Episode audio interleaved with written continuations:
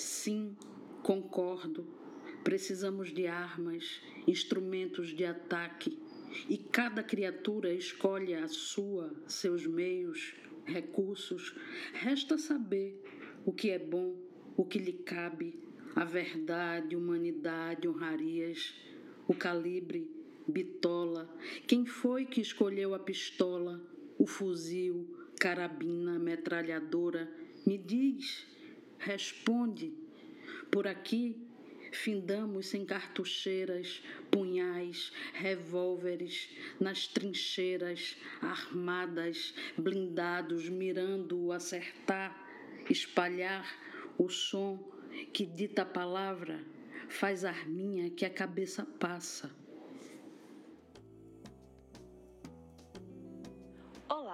Eu sou Renata Santana e estarei ao lado de Raíza Hanna e Fred Caju para apresentar a primeira temporada do Rasgo do Tempo, o seu podcast de literatura, teoria e edição, produzido pela editora Castanha Mecânica.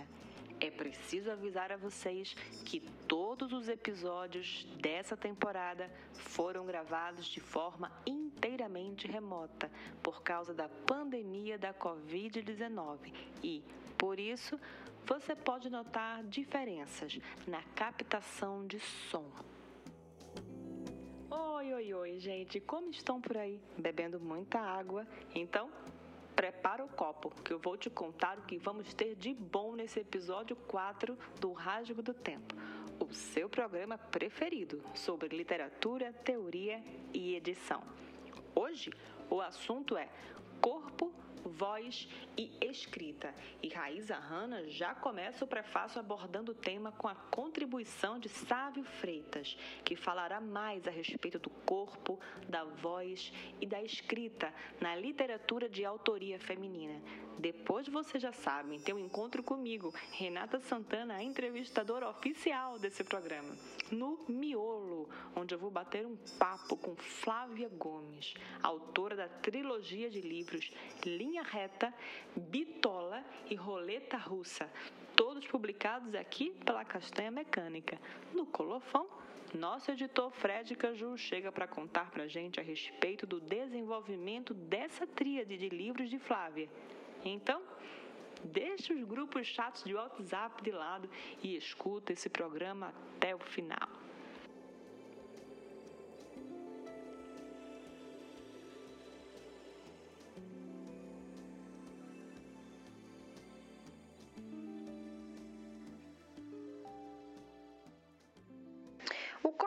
Feminino foi violado ao longo da história de inúmeras formas, sendo-nos roubado até mesmo sua autonomia. O mesmo aconteceu com a voz e a própria escrita da mulher. Vozes silenciadas, vencidas ou manipuladas, escritas apagadas, deterioradas. Uma hora dissemos não, não nos calarão, não nos apagarão, e esse corpo em que habito é meu e de mais ninguém. É isso mesmo, queridas ouvintes. O tema de hoje do seu podcast de literatura preferido é Corpo, Voz e Escrita. Eu sou Raíza Hanna e esse é o Prefácio, o bloco que abre o rasgo do tempo.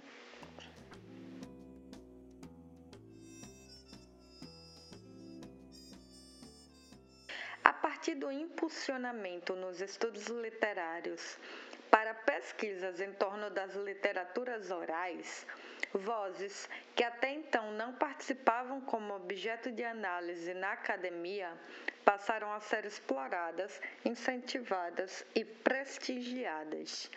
O mesmo aconteceu com o estudo sobre o corpo dentro de obras poéticas, sejam obras escritas ou orais. O corpo passou a ter um lugar central também na literatura contemporânea, que tem sido entendido como um lugar a partir do qual se parte a poética das subjetividades dessa agoridade, termo cunhado por Haroldo de Campos. Florência Garamunho chamou essa, essa poética da contemporaneidade de império de sentidos. Em suma, para a professora, O império dos sentidos é o local no qual se cria uma correlação entre uma estridência sensorial e um aparente minimalismo afetivo, argumentando que existe uma diminuição da voz poética na contemporaneidade, mesmo havendo ao mesmo tempo uma sensibilidade exacerbada, acompanhada de uma certa vulnerabilidade.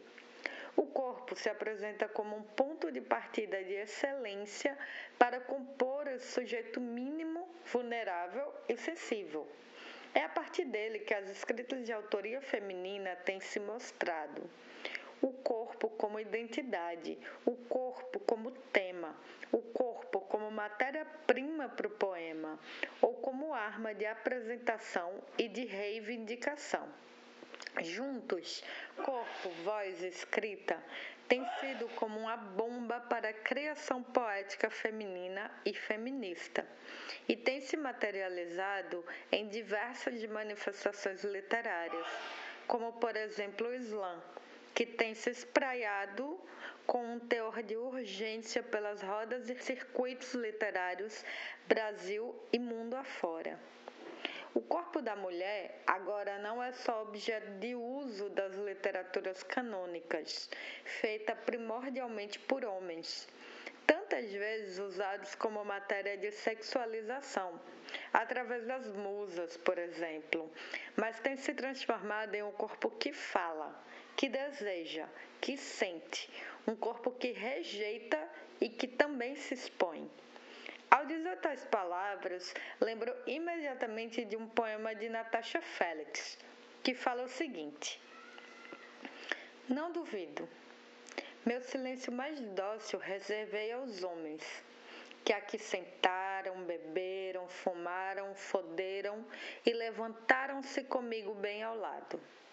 Fui bonequinha russa, menina bem portada, abria-lhes o cu e a cona beijava as pálpebras, ninava. Entre o protocolo e a porta dos fundos. De novo, meu silêncio mais dócil. Ria as piadas, limpava os vidros da sala. Eles amavam e partiam. Amavam e partiam. Mas sou eu quem fica. Então ficava. Tinha cinco dedos em cada mão. Mais nada. Nossa, como eu chorei lendo Natasha Félix. Como eu chorei lendo esse livro tão necessário chamado Use o Alicate Agora. Aliás, em outro poema, ela também diz: caso houvesse outra saída, e aí esse verso é como o título do poema. Então, o título que se liga ao poema. Então ela diz: caso houvesse outra saída, Faria bom uso da garganta, sim. Usaria bem o que foi violado. Nesse último caso, já falando mais do poder da voz, ou do poder da voz retirado de nós, a garganta seca, muda, violada. Na mesma direção, encontramos Flávia Gomes, com sua tríade de livros lançados pela Castanha Mecânica que tornam a questão do corpo, da voz e da escrita tão vívida. Os poemas de Flávia são todos construídos em caixa alta, como se se posicionassem em pé para sua leitura e seu grito de reivindicação. Podemos sentir essa voz exaltada e esse corpo ereto diante do papel em sua leitura. Em um dos meus poemas preferidos da autora, presente no livro Roleta Russa, ela diz: O nome do poema é Súplica para Santa Zita.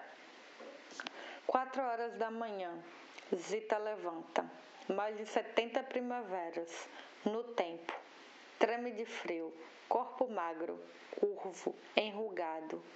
Amarra o lenço na cabeça, arruma na testa, a mesma roupa de ontem, o cigarro de palha acende o dia. Cozinha, começa, café, leite, direto da vaca, galinha, ovos fritos, mexidos, frutas, tapioca, cuscuz, milho colhido, cozido, assado, bolo de trigo, macaxeira, pães, queijos, feito em casa, da fazenda. Todo mundo fala. Suco de laranja, arroz, hora do almoço. Matou galinha, depenou, tratou, bateu sangue, vinagre, fez cabidela, feijão verde, macarrão, arroz branco de festa, carne de panela, leitão, farofa, purê, salada, um baião que pode sobrar para janta. E a anta da criança reflete, repete as ordens, grita um copo d'água, traga, tem pundim, outro copo, bolo de rolo, mousse, cocada, arroz, lanche da tarde, hora de jantar, sopa, munguzá, tem canjica, pamonha de forno, afogão, soufflé, fricassê, vatapá, que horas vai parar? Opressão, crueldade, o banquete segue. Na sala de estar, um chá, arroz, nenhum prato. É tirado do lugar. Déspotas, opressores, fascistas, desde cedo aprendi.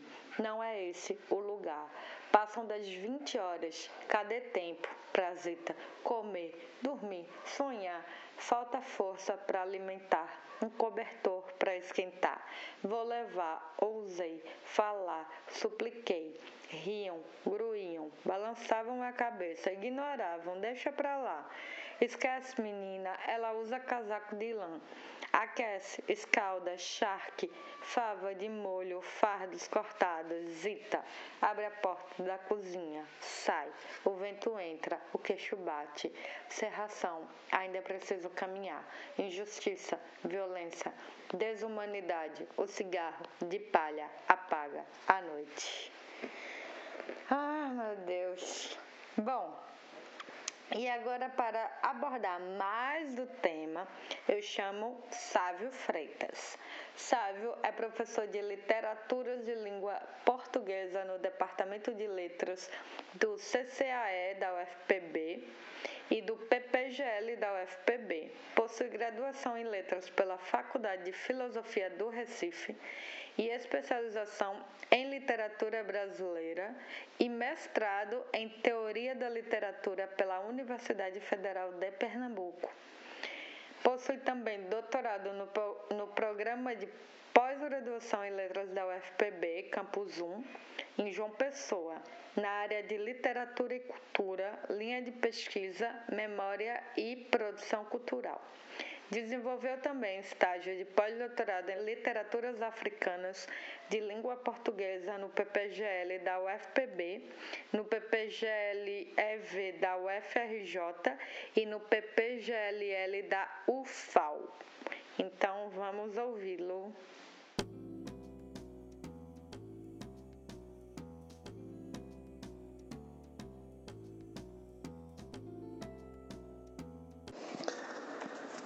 A ideia de corpo, se a gente vai percorrer os caminhos da nossa literatura, da literatura brasileira, principalmente a ideia de corpo feminino, ela passa por vários processos de mutações. As mulheres, durante muito tempo na literatura, nunca foram sujeitos e sempre objetos de representação e de manipulação da autoria masculina uma manipulação que se dava pela submissão, pelo desejo, pelo acesso ao corpo como objeto de consumação de relações amorosas, né, que rendia aí para a literatura várias propostas de sexo, submissão, opressão, invisibilidade, enfim, a literatura contemporânea vem fazendo uma revisão da autoria feminina e a autoria feminina faz com que corpo, voz e escrita assumam dimensões categóricas extremamente relevantes para pensar né, um pouco o cânone literário vigente, principalmente no nosso país, no Brasil. Se a gente vai visitar as historiografias literárias, como as historiografias literárias de Alfredo Bose, Márcio Moisés, Afrânio Coutinho, né? se a gente vai observar os posicionamentos de teóricos como Silviano Santiago, é, o Luiz Costa Lima, pouco a gente vai ver uma imersão né, desses teóricos sobre a autoria feminina. Então, a ideia de corpo, voz e escrita começou a ter visibilidade a partir de um estudo que se faz por uma perspectiva pós-estruturalista, quando se pensa o texto dentro do seu contexto, né? quando esses elementos exteriores, como cultura, raça, classe e gênero, deixam de ser elementos contextuais e passam a ser categorias de análise.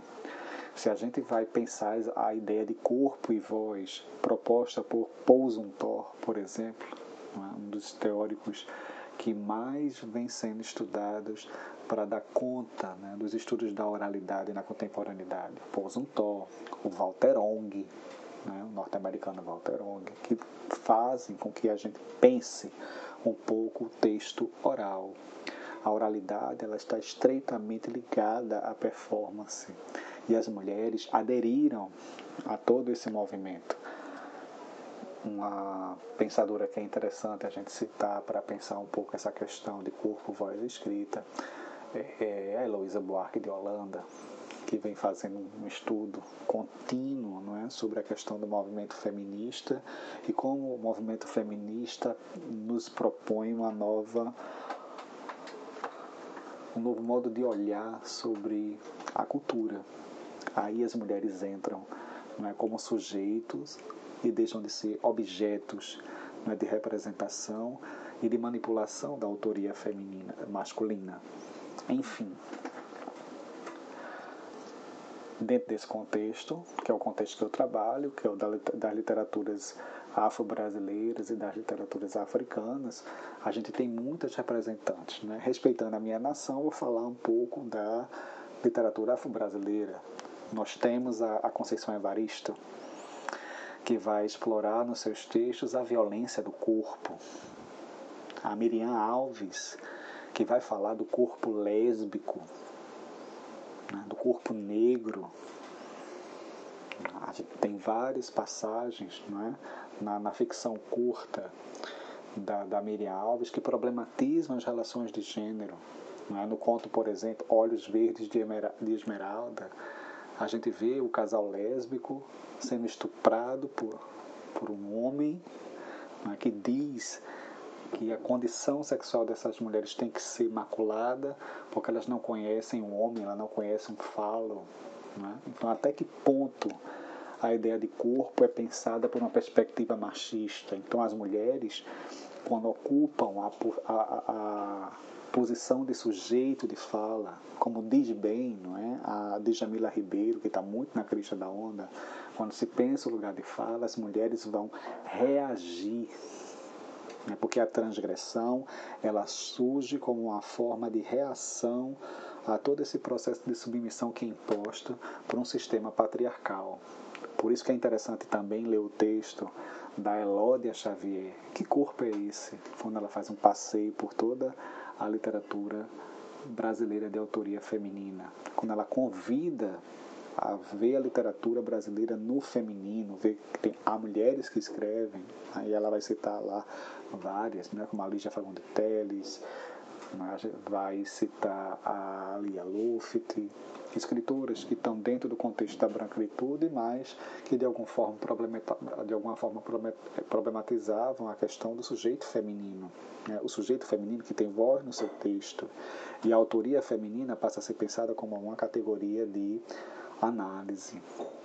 A gente tem também a, poeti, a poeta Lívia Natália, baiana, que mostra o corpo sagrado, o corpo habitado pelos orixás, o corpo militante, o corpo que sangra no asfalto.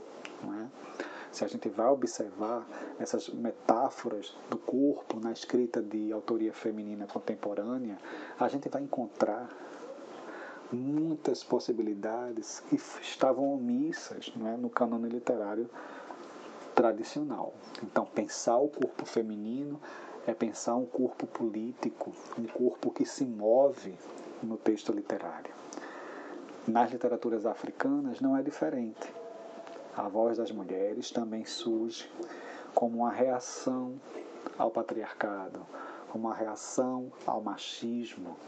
A gente tem uma grande representante em Moçambique desse processo de repensar a condição feminina, a condição da mulher, que é a Paulina Chiziane.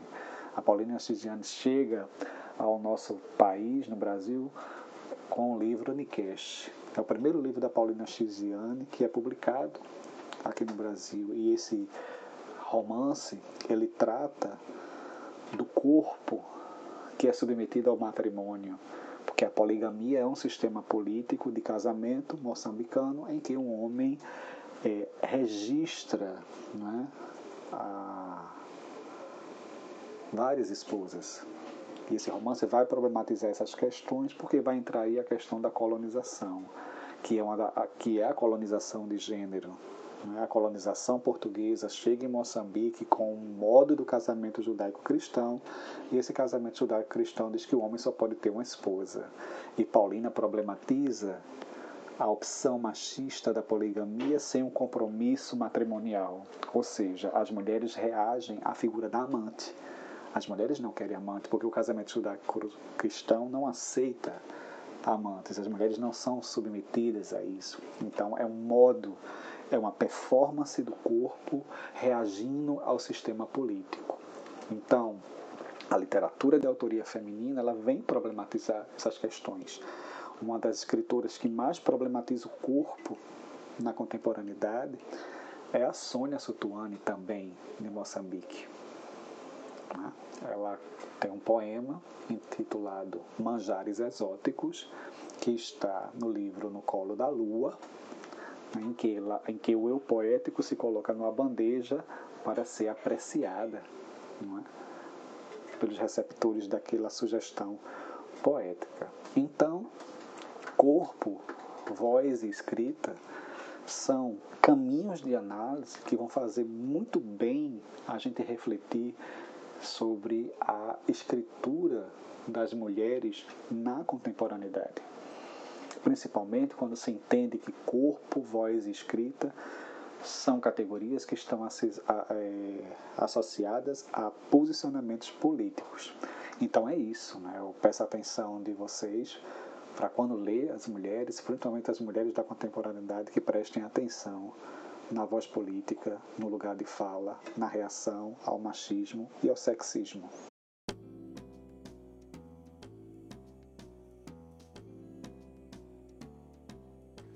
Massa, massa, massa. Esse foi Sávio Freitas, maravilhoso. É, acho importante ele nos lembrando aí dessas categorias de análise, né? O corpo, a voz e a escrita são também categorias de análise dentro da literatura e que fortalecem muito especialmente a literatura de autoria feminina. E, bom, eu vou ficando por aqui, vou chamando Renata Santana agora, que vai entrevistar Flávia Gomes com a sua trilogia de livros aqui pela Castanha Mecânica, que são Linha Reta, Bitola e Roleta Russa.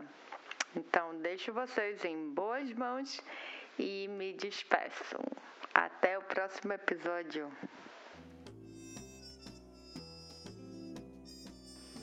Olá! Hoje o podcast Rasgo do Tempo vai receber Flávia Gomes, que é natural de Vitória de Santo Antão, Pernambuco, poeta, escritora, dramaturgista e roteirista de quadrinhos. Ela desenvolve atividades na área de criação literária para crianças, adolescentes, jovens, adultos e idosos. Seu livro de estreia é O Doce de Banana, mini contos eróticos, publicados através do heterônimo de Lorette Luten e lançado pela Livrinho de Papel Finíssimo Editora. Editora Castanha Mecânica, publicou Linha Reta, Bitola e Roleta Russa, que compõem uma quadrilogia poética política, e participou também da antologia No Entanto, Dissonâncias. Ela possui textos adaptados para o teatro, no projeto Teatro de Quinta da Casa 17, da Companhia Maravilhas, e assina as dramaturgias dos espetáculos Tijolos de Esquecimento e Banquete de Amor e Falta, do Acupe Grupo de Dança. Integra ainda o coletivo Segunda Qualquer, projeto de teatro que agrega poesia, dança, performance, música e culinária.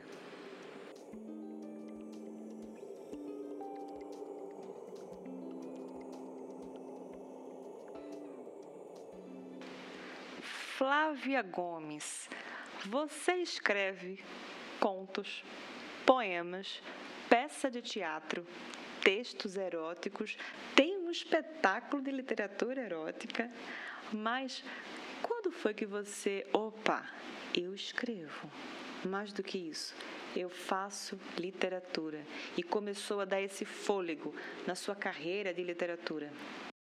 Quando iniciei a minha vida profissional como assistente social, isso no final da década de 90, mergulhei no trabalho comunitário. E a escrita, eu tenho certeza que foi um diferencial nesse processo. Em 2003, escrevi o roteiro do documentário Socó Atrevido.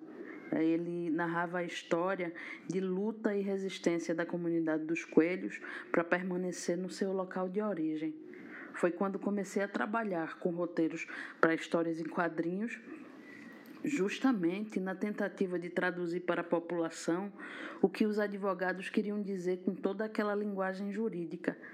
Nesse momento, a minha escrita se tornou mais pública. Em 2004, eu criei a personagem Flores Bela Sorriso para a campanha pelos bons tratos de crianças e adolescentes, e essa campanha se espalhou pela cidade, pelo estado, pelo Brasil e Flores Bela é mascote da campanha até hoje. Naquele momento eu vi realmente a minha escrita ganhar o mundo, né? Porque a gente encartava nos jornais da cidade os gibis que eram escritos e a gente já chegava falando para 40 mil pessoas, 30 mil pessoas, 20 mil pessoas. Então foi um momento bem singular da minha carreira enquanto escritora. É, também participei como colunista do Interpoética, um portal de literatura criado por Cida Pedrosa e Seno Ramos, e eu tinha uma coluna onde eu tinha a possibilidade de escrever exatamente o que eu quisesse. O nome da coluna era Papel e Carvão. Esse momento eu exercitei muito a questão da prosa poética. Cida, Cida e Raimundo de Moraes, eles sempre foram grandes incentivadores do meu trabalho.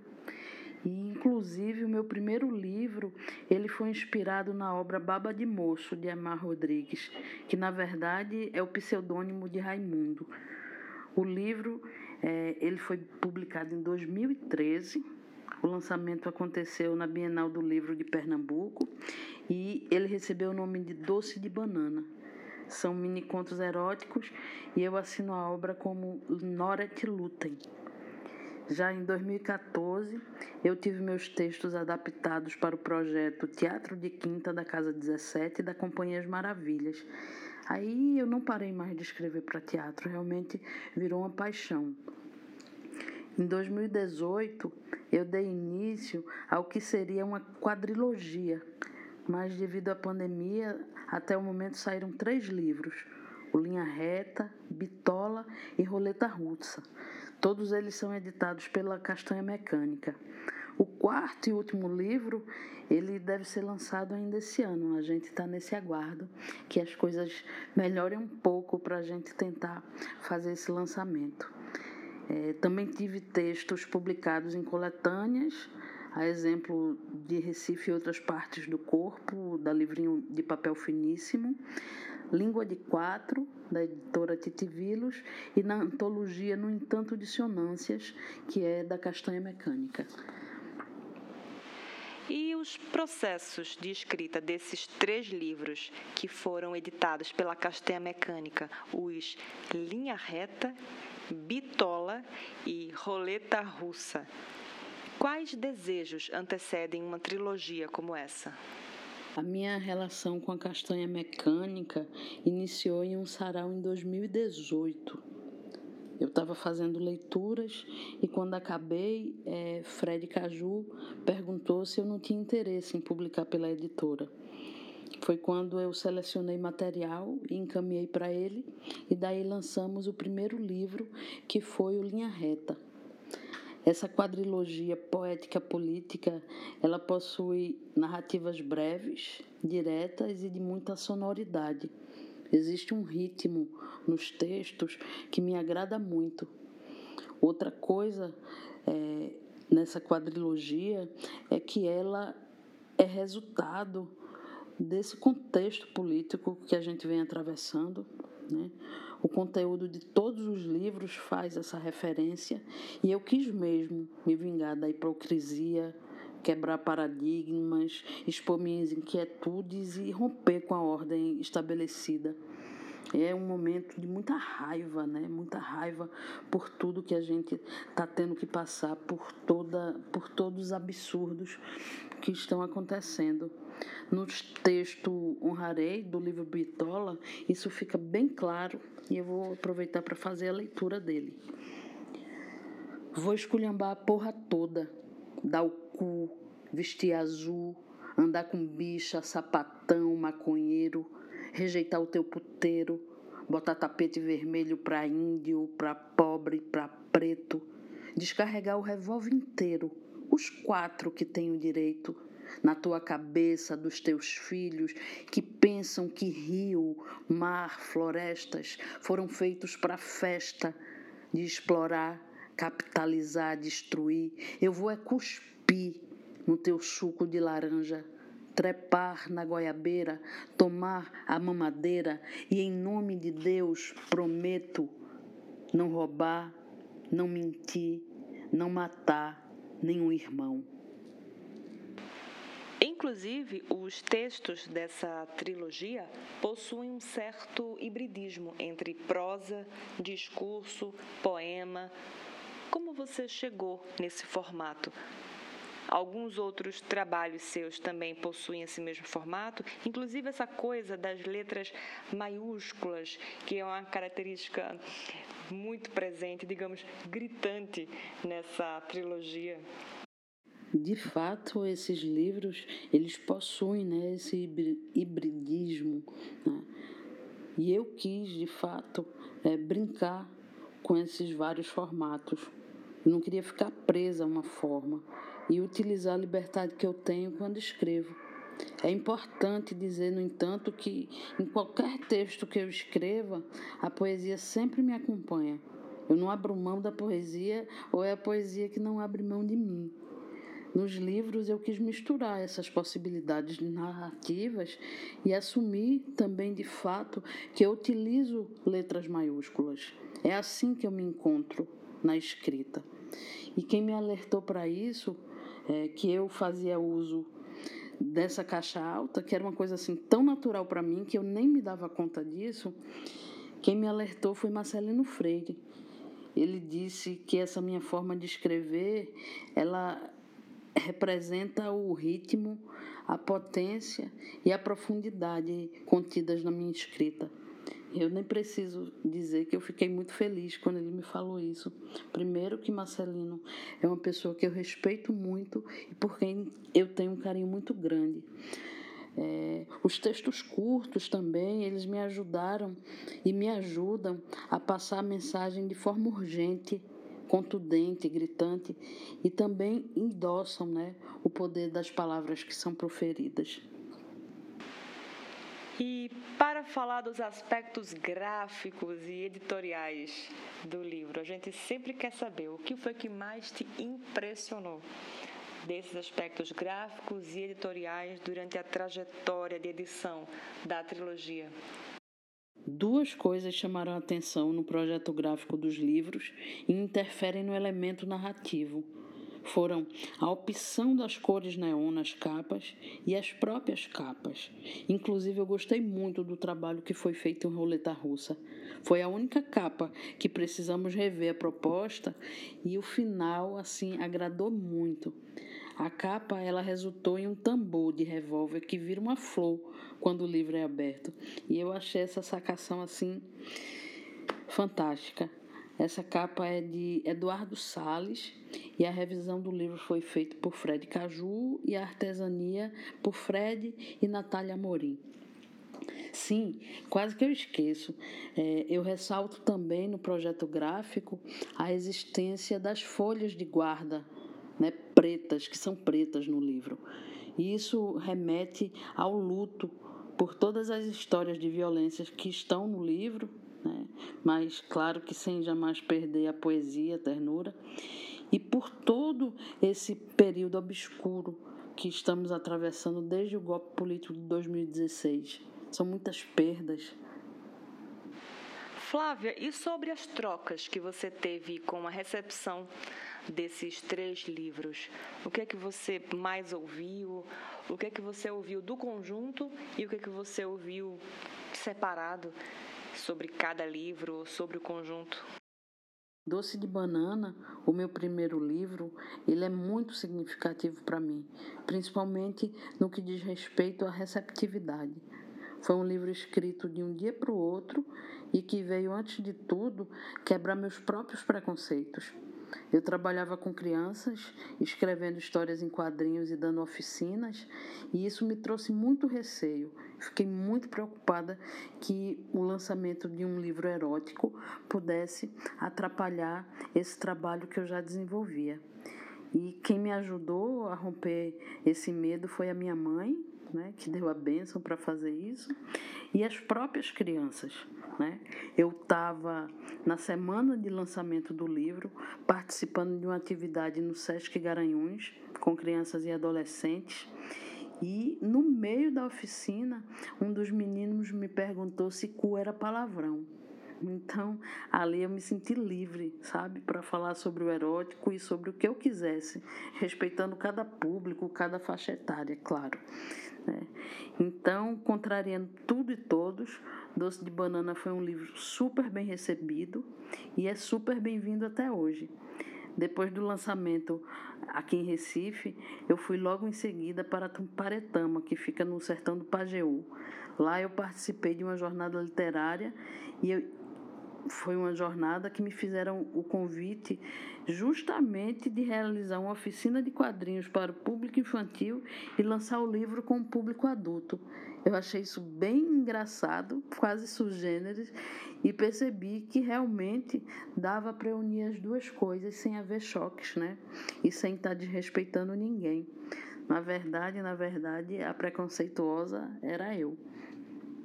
A recepção dos livros que eu venho editando pela Castanha Mecânica também tem sido muito interessante, né? Eu acho que como a gente se encontra no momento político do país, onde as agruras e dificuldades né, estão para todas as pessoas, as pessoas têm se identificado com, com essa escrita, né? De certo modo, está todo mundo vivenciando a mesma dor houve uma comunhão, sabe? A criação de elos. A recepção veio em forma, eu posso até dizer, que de alianças, diálogos e muita poesia.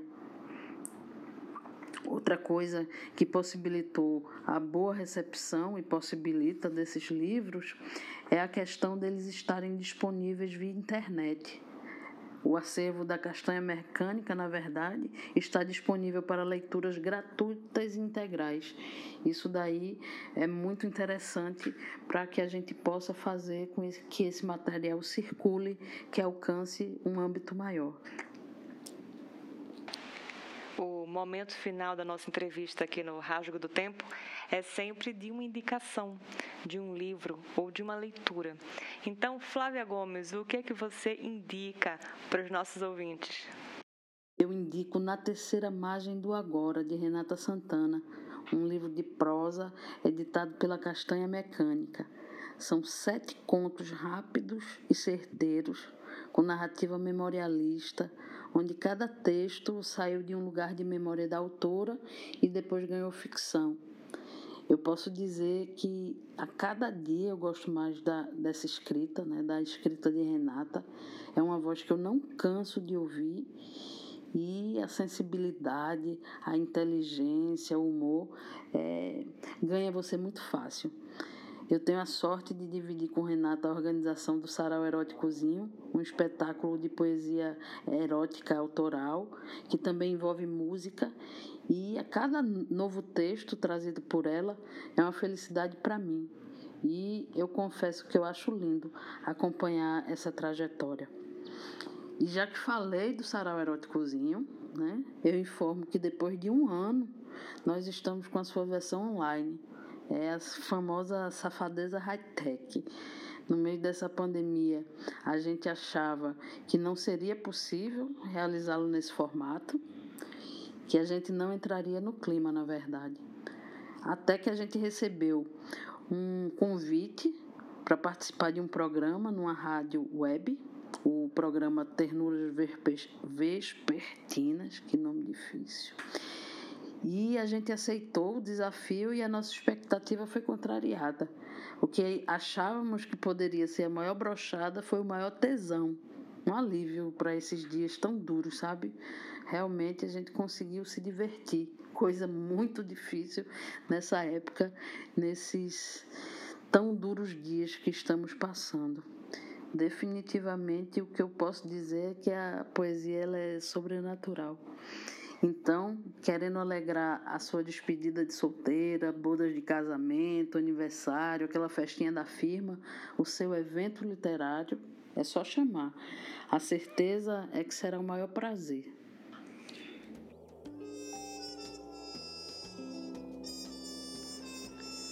Flávia Gomes, muito obrigada pela sua participação aqui no miolo do nosso Rasgo do Tempo. Agora a gente vai ouvir no Colofão Fred Caju, que é autor e editor na editora Castanha Mecânica. E aí, Fred, fala mais sobre esse colofão pra gente. Ei, sabe do que dia é hoje? Sabe não? Hoje é dia de colofão triplo, jovem. Pois é, esse humilde aprendiz que vos fala vai contar um pouco sobre a trilogia de Flávia Gomes, lançada pela Castanha Mecânica. Linha Reta, de 2018, Bitola, de 2019 e Roleta Russa, de 2020. Primeiramente, gostaria de contar como conheci Flávia Gomes. Flavinha, que é como realmente se dizer seu nome. Em 2017, organizei na Biblioteca Pública do Estado de Pernambuco um evento focado em livros portáteis, cujo foco eram publicações ao estilo Biblioteca Azul. Era uma conversa entre editoras, eu com a castanha mecânica, Felipe Voney com a porta aberta, Sabrina Carvalho com a livrinho de papel finíssimo e Cleveson David com a Cerbero. Na ocasião, eu lançava uma pequena publicação e estava na posição de autor-editor. Voney convidou Eno Miranda para lançar um livro e Sabrina trouxe a Flávia, que ainda não era Flavinha para mim, mas Flávia Gomes mesmo. Sob o pseudônimo de Noret Luten, Flávia verbalizou textos do livro Doce de Banana. E pense numa sacanagem gostosa e bem humorada que eram aqueles contos dentro da biblioteca pública do estado. Quando chegamos em 2018, eu já não largava de Flavinha. Então ela me perguntou se eu estava recebendo originais. De pronto, eu pedi para que ela me mandasse. Quando recebi os poemas, me perguntei o que eu poderia fazer como editor com aquele material. A resposta foi simples: quase nada. Flavinha é aliada da síntese e tudo veio no seu devido lugar. Revisão mínima e sugestões de mudanças ainda mais microscópicas. Agora, o que me chamou a atenção quando recebi os originais foi o corpo do e-mail. Abre aspas. Caju, vírgula, caixa alta, ponto, fecha aspas. E tava tudo escrito assim, tudo na caixa alta. Confesso que minha vista doeu na hora e só de fuleiragem botei tudo em caixa baixa para ler. Só que não estava funcionando pelo que eu já conhecia de Flavinha. Desfiz a ação e li novamente com as maiúsculas de volta. Entendi tudo. Flavinha sabia o que estava fazendo.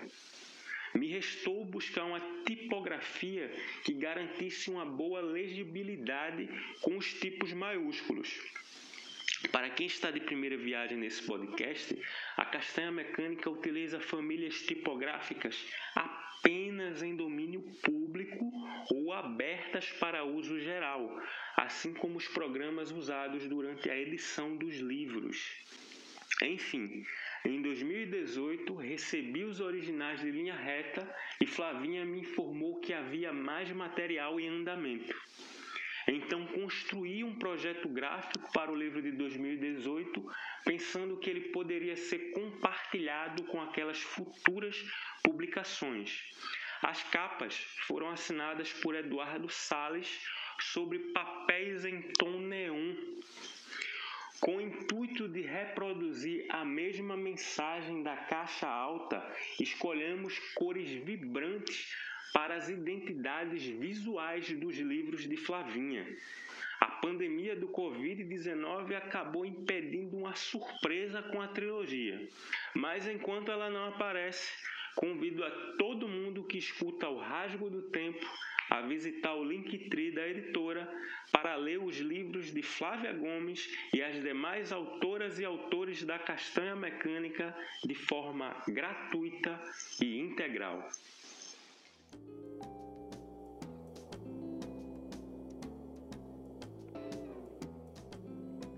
Tudo que é doce acaba.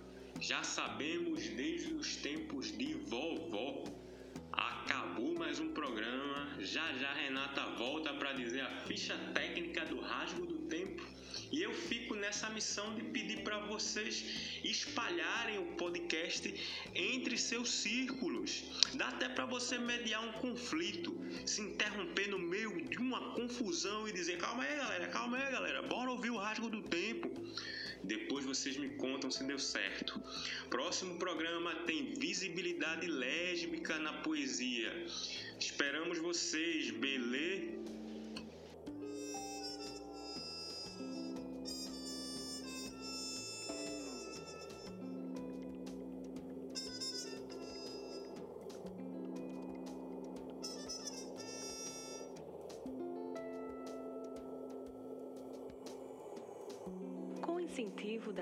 Aldir Blanc Pernambuco, Fundarp, Secretaria de Cultura, Governo de Pernambuco. E, no âmbito federal, por intermédio da Secretaria Especial da Cultura, Ministério do Turismo e Governo Federal, o Rasgo do Tempo é uma realização da editora Castanha Mecânica com parceria da editora Alvoroça do estúdio 420 Graus e Alexandre Melo Produções.